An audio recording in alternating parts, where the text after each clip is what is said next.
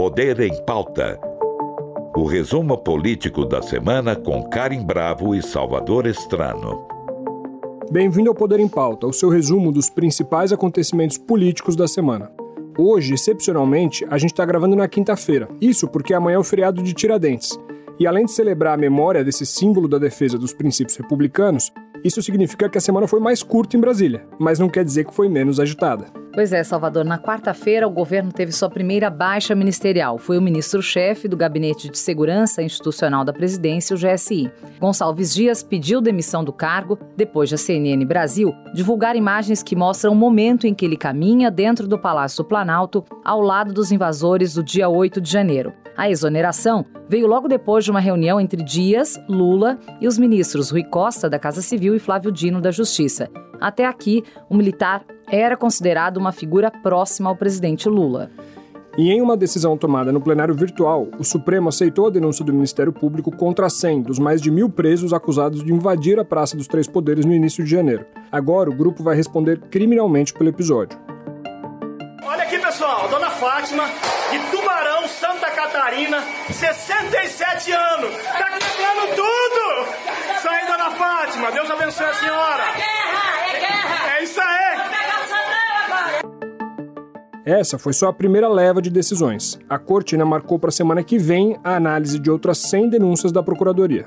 E para além da crise é, do dia 8 de janeiro, o governo ainda entregou finalmente o texto do arcabouço fiscal ao Congresso. Se aprovada, a regra vai substituir o teto de gastos que limita o crescimento das despesas do governo ao reajuste da inflação do ano anterior. A tramitação desse novo pacote vai começar pela Câmara e a expectativa de Arthur Lira, presidente da casa, é de liquidar o assunto em até três semanas. Nós temos uma, um compromisso e um desafio muito grande de discutir uma reforma tributária no primeiro semestre e é importante que nós tenhamos o arcabouço com todas as suas condicionantes discutidas e votadas antes da reforma tributária. Portanto, a gente tem prazo. Se nós pudermos cumprir o prazo de até o dia 10 de maio na Câmara, eu acho que atende bem para falar sobre todos esses assuntos, a gente recebe aqui hoje no estúdio o advogado João Santana. Seja muito bem-vindo, João. Obrigado, cara. Obrigado, Salvador. Muito bom recebê-lo aqui novamente, João. Bom estar tá aqui, é um maior prazer conversar com vocês e com os ouvintes. Legal. Bom, essa semana até que parecia um pouco calma, né? Tava ali em torno do arcabouço, aí veio essa bomba, né, do GSI. pois é. Foi a primeira queda de um ministro do governo Lula, João. Que impacto isso pode ter? O quanto isso pode desgastar o governo? Olha, é, o impacto é grande. Primeiro, no primeiro momento. Vamos ver a capacidade que o governo tem de resistir a isso e, e, colocar a notícia e os fatos no devido caminho. O que me impressiona com esse fato, por exemplo, do ministro, o ex-ministro agora Gonçalves Dias, secretário da GSI, é, e todo o governo, é, é, é o amadorismo. Olha, é gente que já tem é o terceiro mandato. Terceira vez que está no governo federal. Talvez esteja faltando das outras duas vezes que o Lula teve, ele teve com gente, é, o Gilberto Carvalho e outras pessoas com mais tranquilidade e com, capacidade de coordenar essa gente toda. Porque, pelo que a gente viu até agora, claro que vai ter que investigar. O general parece que foi lá, não participou de nada, parece até que ele foi, de certa maneira, um herói no sentido de ter preservado o terceiro andar que era a presidência da República, mas ao invés de contar isso logo de cara, primeiro teve essa, essa notícia de que não tinha os vídeos. Ele sabia que tinha os vídeos e não queria mostrar, ou enganaram ele dizendo que não tinha vídeo. De qualquer maneira, o sempre bom nessas horas é você contar exatamente o que aconteceu.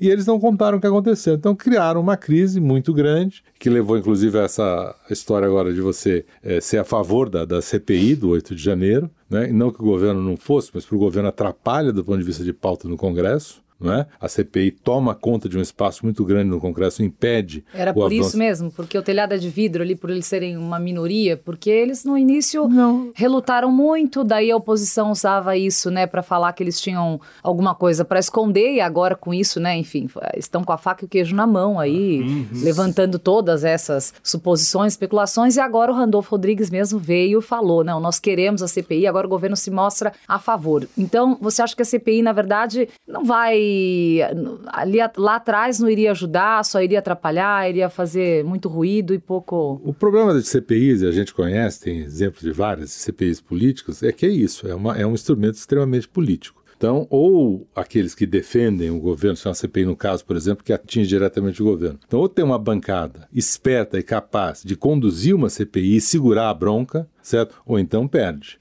Vamos pegar agora recente, a CPI da Covid. A bancada do governo naquela altura foi extremamente pífia no sentido de segurar a CPI e a CPI foi dominada não é, é pelo Aziz, pelo, pelo próprio Renan, pelo, por outros senadores que até não eram tão de oposição e passaram a ser de, de oposição a própria Simone Tebet, que teve uma participação considerada brilhante e que foi um dos motivos que alçou ela a ser candidata à presidência da República, eu fico temeroso de saber o seguinte: eles vão conseguir organizar uma bancada capaz de resistir à CPI, conduzir a CPI para que não seja atingido o governo. Esse é o problema da CPI, do ponto de vista político. Claro que no começo eu acho que eles evitaram a CPI, muito até orientados, me parece, pelo, pelo Renan Pacheco e pelo Arthur Lira, que disseram: olha, se vier uma CPI desse porte agora, vai tomar espaço para a gente votar as medidas provisórias e principalmente as emendas constitucionais que a gente quer, que é o arcabouço fiscal e a reforma tributária. Então hoje está numa sinuca de bico. Criou-se uma, uma crise política,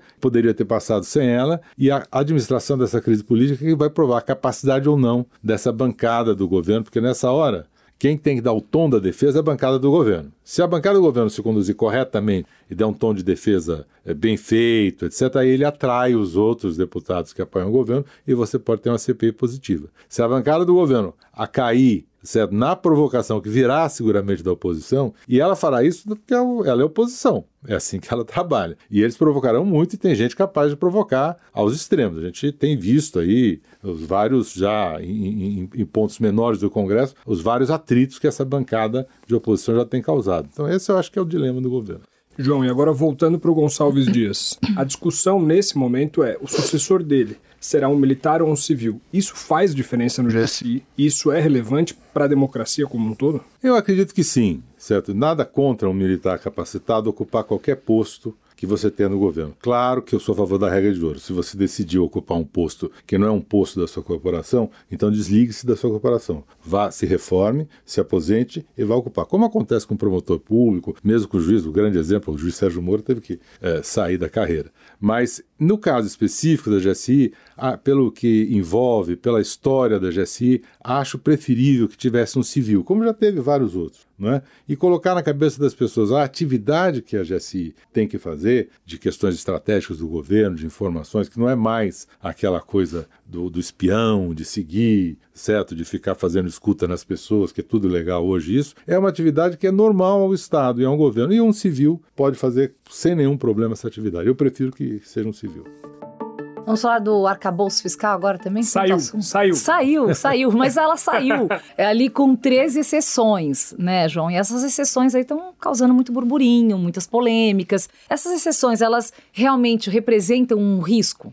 Eu acho que não. Eu acho que não tem risco aí. Eu acho que as pessoas deviam voltar um pouco a, a olhar para a própria Constituição, como era. Teoricamente, o orçamento e a questão fiscal já é bastante protegida, seja pelo PPA, seja pela LDO, seja pela Lei de Responsabilidade Fiscal, tudo leva a um, a um orçamento e aplicação desse orçamento. O problema é que acabou saindo, a gente sabe por quê, é, pandemia, etc. Mesmo antes, na, no governo Dilma tem uma responsabilidade muito grande de desorganização orçamentária. Isso foi, foi herdado pelo Michel. O Michel inventou essa questão é, do, do, teto de gastos, gasto constitucional. E eu falo com tranquilidade que eu sou um dos primeiros a, a criticar. Eu escrevi isso quando o Michel Temer. Eu, tenho, eu acho que o governo Michel Temer tem várias coisas positivas, mas especificamente nisso acho que errou redondamente de constitucionalizar uma questão que não deve ser constitucionalizada. Mas mais do que isso, acho que esse projeto que o governo mandou, de certa maneira, já está conversado com o Arthur Lira, com Pacheco. o Pacheco, para que eles, inclusive, tenham espaço para fazer essas emendas e tenham uma composição. Olha, todos participaram, fizeram.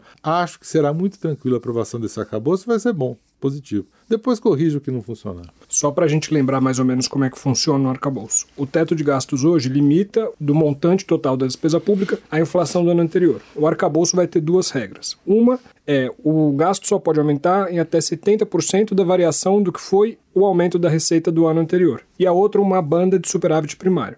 É só para quem está ouvindo a gente ter uma noção Sim, mais claro. ou menos do, de como é que é o formato. E, e, se não houve crescimento de arrecadação, você tem que crescer ou, ou, ou, não pode crescer bem menos. Eu acho que aí eu gostaria até de falar o seguinte: qual é a, principal crítica que eu faço, eu faço ao, ao, ao teto de gastos e mesmo quando vem essas questões? É vincular a questão inflacionária. Por quê? Porque tem despesas que o governo faz que ele não controla. Por exemplo, as despesas, as condenações que o, o, o judiciário faz contra a Previdência Social, que são enormes, os volumes são muito grandes. Quando vem uma sentença transitada em julgado que manda pagar para o aposentado, ele calcula o que o aposentado tem que receber e faz uma correção. E ele não segue necessariamente a inflação. Ele está pouco se lixando, porque, aliás, essa também é a função da justiça. Ela dá aquilo que é justo que a pessoa pediu certo? Então aí você vai dizer o seguinte: não, eu não vou pagar porque o teto de gasto diz que eu não posso ir além da inflação, ou se eu pago uma determinação judicial, eu vou ficar à mercê de uma punição que o teto me faz. Então, eu acho que isso a gente tem que entender bem. Vincular a questão da inflação, eu acho uma falha. Então, eu acho que nesse sentido, esse mix que essa proposta fez é mais encaixável, melhor.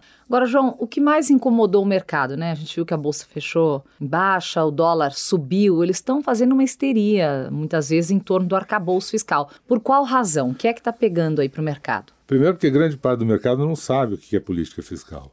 Eu faço parte do mercado, sou sócio de uma asset, conheço bastante gente nessa área, e às vezes eu faço essa pergunta: mas você sabe o que é política monetária? Você sabe o que é política fiscal? E não sabe. Não, mas o, o governo. Então, então eu, eu, realmente eu acho que tem uma base, uma certa histeria do mercado em sentido de fazer essas leituras muito apressadamente. Não é? Dois também, que eu acho que esses últimos dias, aí, grande parte dessa variação do mercado não se deve única e exclusivamente a essa questão do arcabouço fiscal. Mas há aí mudanças nos Estados Unidos, na Europa, em grandes economias, o que tem também é, perturbado um pouco, principalmente a bolsa, que é o, o elemento mais sensível disso aí. É? Então, acho que tem uma certa histeria do mercado e o mercado tem que ter calma quanto a isso. É? Claro, nós somos de uma regra de arcabouço, veio a regra, veio uma base para discussão. Acho que o, o, Congresso fará modificações que serão positivas é? e vai dar tudo certo. Não é? não é por aí que o Brasil vai se perder, não. Eu acho que a gente está avançando e o mercado tem que ficar calmo, né? E claro que a especulação faz parte do mercado. Se não houver especulação, não há mercado. Né? Mas eu acho que o mercado está exagerando nas suas reações.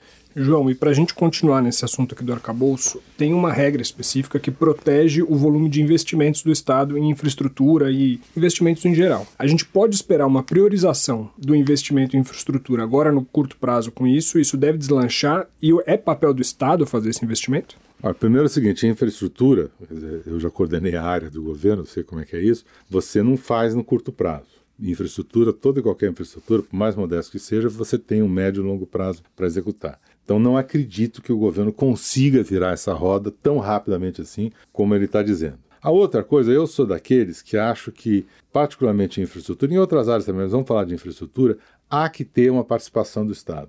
A discussão é qual participação e de que maneira ele vai fazer isso aí. Eu sou contra, por exemplo, o Estado participar através de empresas estatais. Eu acho que empresas estatais é um negócio que tem que ser abandonado no país. Mas se o Estado não organizar certo? Não é, trabalhar e incentivar com que setores venham, não, dá, não dê condições para que ocorra, principalmente na grande infraestrutura, não ocorre. Há um, um, tripé, e esse tripé foi usado nos todos os países que cresceram nos últimos 30, 40 ou 50 anos, vieram a ser potência, como China, Coreia, mesmo Japão e agora Índia, que é o seguinte: educação, tecnologia e infraestrutura. Esses três ações, e essas três ações dependem do Estado. Não dá para você imaginar que o Estado ficando ausente, o mercado resolve essas questões. Não resolve, particularmente ainda numa estrutura econômica relativamente frágil que o Brasil tem. Você está ouvindo Poder em Pauta. Vamos pular para a pesquisa Quest agora, né, que, que saiu também e que mostrou aí a queda de popularidade do presidente Lula. Essa pesquisa é muito ruim para o presidente. Essa queda de popularidade já era esperada, já era prevista, é normal. O olha, que, que, pegou mais aí? Olha, primeiro, é ruim. Ninguém gosta de ter uma pesquisa que reduza a sua popularidade. Então, imagino que quando saiu, lá o presidente deve ter, no mínimo, os governos que começam aí nos seus 50, 100 dias, etc. Em geral, todos eles têm queda na popularidade. Talvez o único que não tenha tido foi o Fernando Henrique Cardoso, que veio em cima do Plano Real, e o Plano Real começou a funcionar logo depois que ele ganhou a eleição, que ele tomou posse do governo. Mas, geralmente a lua de mel dura no máximo dois meses, né? É, é, é, é complicado. Nesse início então, de então governo. Perdeu. Eu, eu não me preocuparia muito com essa pesquisa hoje. Porque depende do que o governo fizer para frente para reverter essa pesquisa. Infelizmente, no nosso caso, qual é o, a régua que vai eh, comandar a popularidade do governo ou não? É a questão econômica. Se nós, se o governo conseguir é, que a inflação reduza, que a taxa de juros caia e, portanto, você comece a movimentar a economia e ele tenha projetos nessas três áreas que eu falei, não tenha dúvida que ele recupera a popularidade. É? Isso deve acontecer? Eu, apesar de tudo, eu sou otimista. Não sei se é porque eu sou otimista, porque eu quero que aconteça, eu quero que o Brasil melhore, ou pelas condições que estão sendo dadas, mas eu sou otimista. Eu, eu, eu, eu usar uma frase que não é muito politicamente correta, não é muito boa, mas eu até vou falar sob pena de ser depois castigado. Que no baile, certo, o Brasil não está entre as feias, então ele vai dançar, vai ser convidado para dançar, né? porque tem, tem base econômica, tem é, tudo que o, o, potencial todo que o Brasil tem relativamente aos problemas econômicos da Europa, mesmo dos Estados Unidos, a adequação que a China está passando, mas o crescimento da Índia, o Brasil tem onde se encaixar, tem onde tem o que vender, tem o que comprar, tem o que se desenvolver. Basta efetivamente para isso que ele tenha ações concretas nesse sentido. Né? Se organize, tenha bons projetos, não é? ajude no sentido, já que está precisando de ajuda, né? embora já tivesse começado o Banco Central a reduzir a taxa de, a taxa de juros. Essa é a grande pergunta, né, João? Todo mundo que vem aqui a gente pergunta.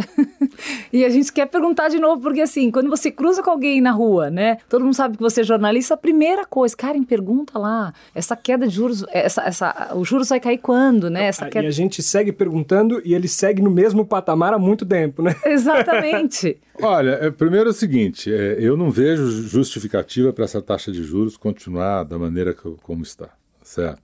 Mesmo as, as, as, explicações que o presidente do Banco Central tem dado e tal, quando você olha, certo, no médio e longo prazo, você não tem explicação, há uma certa consistência no sentido de que a inflação vai baixar e nós não podemos esperar é, para baixar juros quando o país já tiver numa recessão. Né? O remédio ele não pode ser mais forte que o, que o doente. Né? Então você curou a doença, mas o doente está tão debilitado que acaba morrendo. Essa é a questão da taxa de juros. Então, primeiro, acho que o, o Banco Central está equivocado, está sendo insuflado por uma gama de economistas que está vendo só a questão técnica. O Banco Central está fazendo muito taxa de juros em cima do samba. Né? O samba é um software que o Banco Central tem, certo? que é um software uh, é, tirado de, de, de, de um software que os bancos centrais no mundo todo uh, usam e que aqui foi tropicalizado e tem o nome de samba. Né? E é um banco central que você coloca, um software que você coloca em aqui todos uma série de dados e sai out para você uma série de considerações e em cima disso você toma decisões. Eu acho, não estou lá para saber, certo? Mas eu acho que tem ficado muito em cima desses dados frios, não tem entendido corretamente o que é a economia. Mesmo essa questão cíclica, certo de certo crescimento do PIB, baixo de PIB. Ah, recentemente teve um trabalho muito legal que veio da GV, de economistas, que mostra a inconsistência de trabalhar só com esses números, mostrando que você tem que olhar essa realidade num prazo mais longo para entender que você está marchando para uma situação onde você vai ser uma situação complicada de crescimento e a taxa de juros nesse sentido não só não, não permite que a inflação suba, mas atrapalha o crescimento do país. Então, tem que por fim, só para dizer, acho que o mercado vai atropelar o Banco Central. Talvez não esse mercado financeiro da chamada Faria Lima, mas o mercado da indústria, da construção civil, da prestação de serviços vai começar a forçar de tal maneira que o Banco Central vai ter que aquecer com essa queda de juros. Mais rápido que o, o Campos Neto pensa. Falando um pouquinho também, né, Salvador, a taxação de produtos importados, né, que deu o que falar também. É, e aí teve o recuo do governo sobre taxas de vendas internacionais. O que esse recuo comunica? Lula fez bem em voltar atrás? Lula realmente tem que ficar cedendo ao que, ao que gera é, barulho contra ele? Eu acho que aí foi a sensibilidade dele, né? Porque quando ele viu a história, né, ele sabe, porque Diferentemente, talvez, do pessoal da Receita Federal, o Lula tem uma relação e compreensão da população, e particularmente da população de renda mais baixa. E ele, então, não é, muito pelo contrário, ele está longe de ser um tecnocrata. Né? Embora a gente tenha visto, ele fez uns discursos aí, outros, uns tempos atrás, usando palavras de economia e tal, demanda e tal. Acho que ele devia continuar na área dele e sair dessa. Então, ele viu que você não pode punir essa população. Se há fraude, se há sonegação, a Receita tem que fiscalizar e punir quem faz a fraude. E ademais disso, eu tenho uma outra dúvida em relação a isso, porque essa questão da isenção de 50 dólares ou não, etc., ela é, pelo menos era, não sei se a Receita, se a Receita modificou isso, eu, não, eu posso não estar atento a isso ter modificado, isso vem de uma legislação, de uma lei. Essa lei falava em 100 dólares. Aí veio uma portaria e reduziu para 50. Aí vem uma portaria agora e diz que não, que, que é zero. E aí volta para 50. Né? Acho que tem que fazer uma adequação legal aí. Porque do jeito que está feito não está bom. Mas, resumindo, acho que o Lula fez bem, eu acho que o eleitor dele, a população dele, espera que ele faça sempre isso. E, diferentemente de outros governantes que nós tivemos, o Lula tem uma relação direta com o eleitorado que é a base dele, esse eleitorado mais simples, que não, não, não o abandona. Não é? E todo governo que ele inicia, ele sempre busca dar uma resposta muito rápida e objetiva a esse eleitor.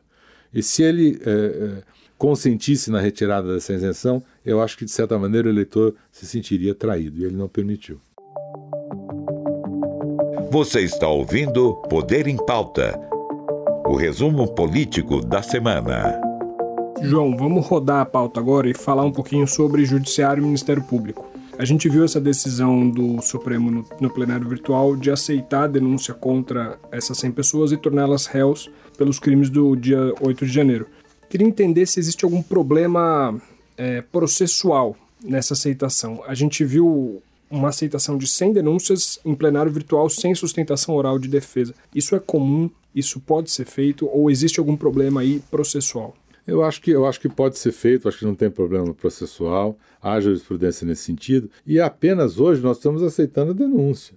A partir da denúncia é que você abre um amplo espaço para de, de, de, o direito de defesa, né, a participação de todas as partes, etc. Tem muita gente que está fazendo uma crítica exacerbada ao procedimento processual que o Supremo está adotando aí, mas que também não diz o seguinte: tá bom, aí como você queria que fosse? Você queria que simplesmente mandasse todo mundo lá que quebrou o palácio para casa? Então vamos imaginar isso, porque às vezes as pessoas falam: não, você tinha que fazer processo a processo, individualizando e etc. Não. Não é assim. Aqui no caso aqui teve um monte de gente agindo. O que você precisa ter, claramente, que a legislação fala, eu não sou é, penalista, mas eu sei disso, não é? É que você tem que ter cada pena, se houver pena individualizada, caracterizando evidentemente a falta não é, que cada um desses réus tenham feito. Mas no processo está no Supremo e o, e o Supremo decidir por julgá-los integralmente no próprio Supremo, do ponto de vista legal eu não vejo nenhum prejuízo. E a gente pode esperar uma condenação dessas pessoas no curto prazo. E se não houver condenação, que recado a gente vai estar dando para a população? Que é ok você destruir é, os é. símbolos da democracia? É muito complicado para um advogado como eu é, cantar, cantar a sentença antes dela acontecer.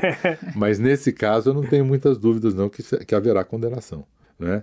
E acho que haverá condenação, porque nós não podemos esquecer do seguinte: se alguém fez A, se alguém fez B, para que esse, essa situação ocorresse, é um outro problema. Mas o fato é que aquelas pessoas que estavam lá, todas donas do seu nariz, todas maiores de idade, elas entraram e cometeram um crime e destruíram o patrimônio público. Não é? E isso tem que ser punido, porque senão vira moda. É? Então, acho que nesse caso aí haverá condenação e servirá de exemplo para as pessoas voltarem a entender que há que se respeitar a coisa pública. Sim. Bom, tem um outro ponto, que é o último ponto que a gente vai abordar aqui por conta do, do tempo, com relação ao vídeo do ex-juiz e senador Sérgio Moro. Né? Não lembro exatamente qual foi a frase que ele usou, ele Salvador. falando do... É ele estava numa festa junina. Isso. Sim. Aí ele ia tirar uma pessoa da cadeia da festa junina e falou: Isso aqui é um habeas corpus que eu comprei do Gilmar Mendes. O negócio foi, foi, alguma coisa exatamente assim. Isso, exatamente isso. E aí o debate é o seguinte: né? Eu queria saber a sua avaliação sobre essa denúncia em tempo recorde. A PGR precisava tê-lo ouvido previamente ou não? É papel do Ministério Público ouvi-lo, João? A primeira é o seguinte, né? O Sérgio Moro agora tomou a bebida do seu, do seu próprio veneno não é? Sim. Porque o que, que ele fez? Não, isso tem que lembrar, porque eu tinha que falar para ele, ó, oh, doutor, o que, que o senhor fez durante todo os choros da Lanhosa e tal, fizeram todos durante a Lava Jato, né? transformando condução coercitiva num tipo de cadeia, de prisão e mais um monte de coisa. Então, se você reclama hoje da ação contundente da Procuradoria tão Foi rápida... ele mesmo que plantou. Você, olha, eles estão fazendo o que talvez tenham aprendido com você. Muito embora, no caso em si, também é a mesma coisa que eu falei. O espaço de defesa vai ser a partir agora, a partir de agora, vai se instalar o processo, a partir da denúncia, aí vai ter todo o espaço para ele se defender. Não é? Tem que tomar cuidado, porque ele disse, todo mundo assistiu o vídeo. Agora vai dizer assim, não, não foi nesse contexto, não foi isso que eu queria dizer. Editaram, depois não editaram. E, e parece que ele esquece que ele é um senador da República. Exato. O que você fala tem um peso. Se eu aqui falo alguma coisa, tem um peso. Se eu falo na minha casa, tem outro. E se eu falo Imagina um senador da República, entendeu? Então são duas coisas. Primeiro, ele disse. Ele disse uma coisa ruim, calúnia sobre uma pessoa e, e, e, por isso tem que responder. Vamos só sossegar. Se eu não fugir da escola no, nas aulas de direito penal e eu não esqueci, o crime de calúnia, certo, não dá é, para ele, que é primário, etc, etc, não tem pena suficiente para que ele vá para a cadeia. Mas pode caçar o um mandato? Não, também, também não, não, Também não, porque como vai ser uma... Eu, assim eu entendo. Como se ele for condenado, porque vai, vai, vai o devido processo legal, o amplo direito de defesa vai ocorrer e o, o, o colégio que vai julgá-lo pode decidir que ele não tem culpa, etc, e, e, e seguir em frente. Mas na pior das hipóteses para ele, ele não perde nem o mandato, certo? E nem vai para a cadeia. Pela uh, característica e pelas penas que são atribuídas ao crime de calúnia. Esse pedido da Procuradoria-Geral, eu acho que ele entra numa tendência um pouco maior que eu queria que você analisasse, que é judicialização das disputas políticas. A gente teve o Flávio Dino enviando diversos, é, diversos pedidos de processo contra deputados que estavam em uma determinada comissão da Câmara por excessos que eles teriam dito ali. A gente tem agora esse do, do Sérgio Moro, que a Procuradoria pede a condenação. Existe um excesso de judicialização desse, desse processo normal ou isso é do game? Se alguém extrapola um pouquinho, tem que ir lá e tem que responder mesmo. Olha, aí também vai a opinião, não é? Certo? Eu falo com muito cuidado aqui. É, eu acho que há um excesso, não só nesse caso específico, mas em vários outros, de judicialização. É que lá fora o pessoal chama do lawfare, né? que é o, é, é o uso excessivo do jurídico, das posições jurídicas, para é, é, o, o, debate político. Né? Eu uso isso para inviabilizar o meu oponente político ou para viabilizar uma tendência que eu quero que seja aprovada. Então, na minha opinião, tem tido muito muitas questões não deveriam nem ser, ser, ser apuradas ou, ou, ou, apreciadas pelo judiciário. Por exemplo, o judiciário devia devolver e falar assim, olha, isso é uma questão de vocês. Principalmente, por exemplo, quando os partidos políticos se queixam de votações no Congresso. Nesse caso específico, desde o Dino ou do, ou do Sérgio Moro, né, aí a gente tem que olhar com mais calma, porque os dois seriam, vai, orbitariam aí nessa seara dos crimes pessoais ou dos ataques pessoais, calúnia, difamação, agressões uh, de vários portos. E a vítima tem que ter o direito certo de, de, se socorrer do judiciário quando ela se sente afrontada. Então, eu não posso, em nome de reduzir o excesso, tirar o direito da vítima de buscar uh, o judiciário para sua satisfação. E o tempo passou voando, né, Salvador? Não. Quando o papo é bom, felizmente acabou. Foi muito bom conversar com você. Nós falamos com o advogado João Santana. João, muito obrigada pela sua presença aqui no Poder em Pauta. Prazer foi todo meu. É muito bom estar aqui com vocês. Eu gosto muito do programa. E Legal. obrigado, cara. Obrigado, Salvador. E um abraço a todos os ouvintes. Isso aí. Até a próxima. Até a próxima. Esse foi o Poder em Pauta. Só para lembrar, excepcionalmente a gente está publicando hoje na quinta-feira, mas na semana que vem a gente já volta para sexta-feira. Bom feriado para todo mundo e até semana que vem. Até. Você ouviu Poder em Pauta, o resumo político da semana com Karim Bravo e Salvador Estrano. Produção de Gabriela Paques, apoio de produção Isaac Vinícius Trabalhos técnicos Wagner Freitas. Realização Rádio Cultura, emissora da Fundação Padre Anchieta.